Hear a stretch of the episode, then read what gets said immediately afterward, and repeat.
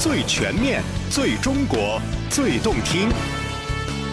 翻越多彩神州，感受今日中国，揽胜华夏风情，聆听城市韵律。全景中国，全景呈现。在中国吉林省松原市有一个名叫武强的人，他喜欢在金属板上雕刻作画。他雕刻的各种景物不仅形象栩栩如生，在经过现代工艺的改进之后，颜色上也实现了五颜六色，让他的金属浮雕更加精美。现在武强的名气越来越大，他的很多作品被人们当作艺术品收藏起来。那么，武强是如何开启金属浮雕这条艺术道路的呢？他又创作了哪些作品呢？本期节目欢迎收听《巧手绘浮雕》，让金属拥有生命与美。二十年前，家住中国吉林省松原市的吴婉欣收到了一件很特别的礼物，是他父亲武强用易拉罐制作的一朵荷花。爸爸用东北话来说，就是手非常非常的巧，而且他画画也基本上不用打草稿纸，就是一气呵成，就活灵活现的那种。慢慢的，我爸是钻研进去了，然后越来越感兴趣。爸爸可以一整天一直到半夜，说我有时候晚上起夜看我爸还在雕啊，在刻呀，就是他真的是把它当成生命中的一部分。也许每一个关于艺术的梦想都萌芽于童年的一份记忆，每一个拥有艺术天分的人也总会找到通往梦想的旅途。人到中年的武强也同样如此。从这朵送给女儿的金属荷花开始，他一头扎进了用金属雕刻作画的艺术创作之路，从此心无旁骛，痴迷不悔。我用薄一点的铜材，薄一点的铝板，我就可以去创作这些东西了。都是一种浅浮雕的一种表现形态，用金属想表现什么东西，它本身就是没有生命，冷冰冰。但是我这个铜呢，如果是经过高温之后产生一种色变，就跟瓷的东西有窑变那种感觉是一样的，色变之后挺绚丽的。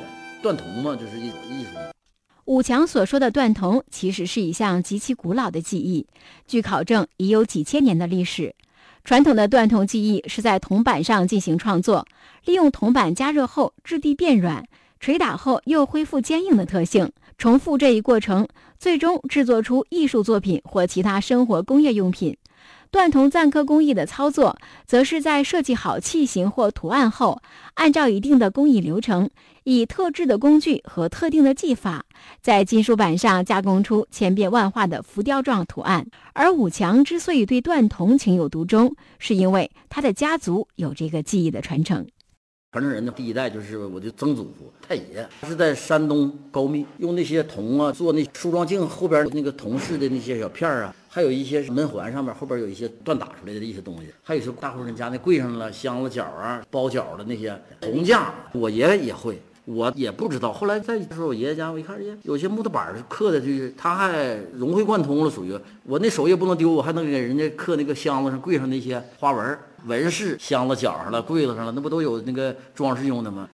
武强十三岁时，偶然得知祖父竟然掌握着一门铜浮雕和木雕的手艺，喜爱美术的他顿时如获至宝，也挺时髦那种感觉哈，人练嘛，那时候铜嘛。材料特别贵，用不起呀。后来用新板了，有铅呐，融化那薄的了，在上面錾刻一些花纹哎，这挺好看，浮雕的效果就出来了。哎，是挺好。有时候一寒暑假了回来到我爷这儿就开始研究，爱好这个东西，所以说才能把这个身心能投入到这里边了。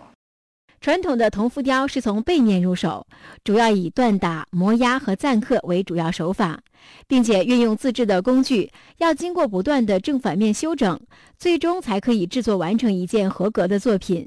经过多年的刻苦学习和钻研，武强逐渐掌握了金属浮雕画制作的技法，为后来的传承与创新打下了坚实的基础。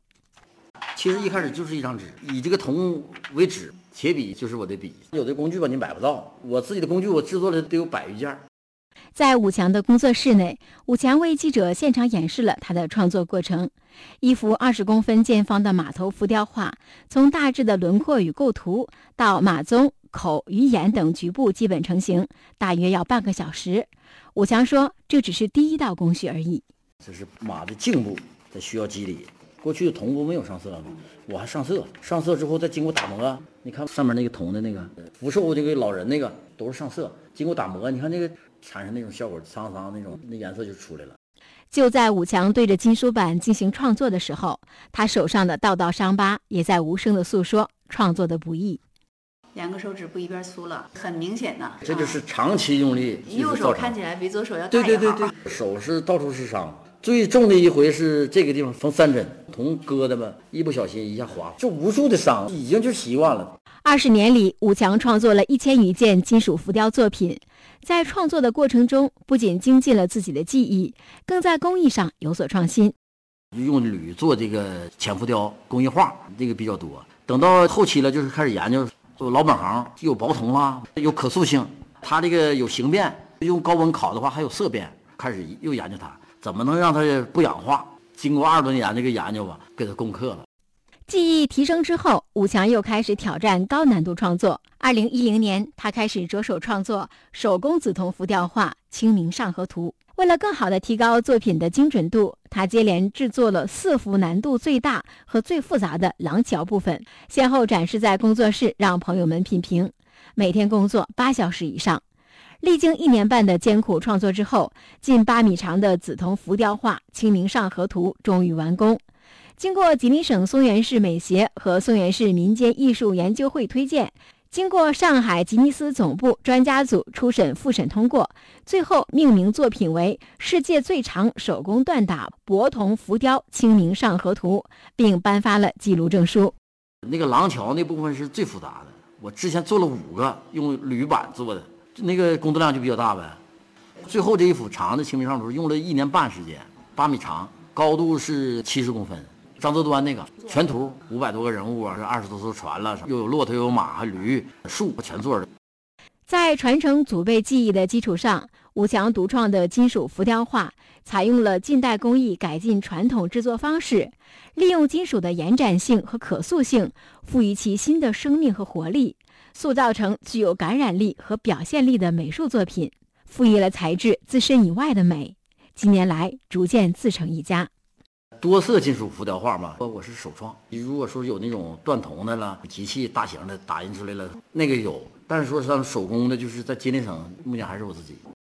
随着知名度越来越大，武强也经常受邀参加一些艺术交流和展演，同时很多作品获奖或是被国内外人士收藏。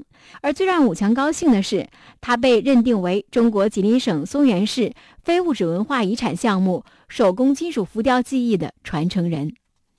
对于每次参展也好啊，参加活动也好，参加研讨会也好，这都是对自己一个提升。我就是始终就在艺术道路上，就像一个小学生一样，前无止境。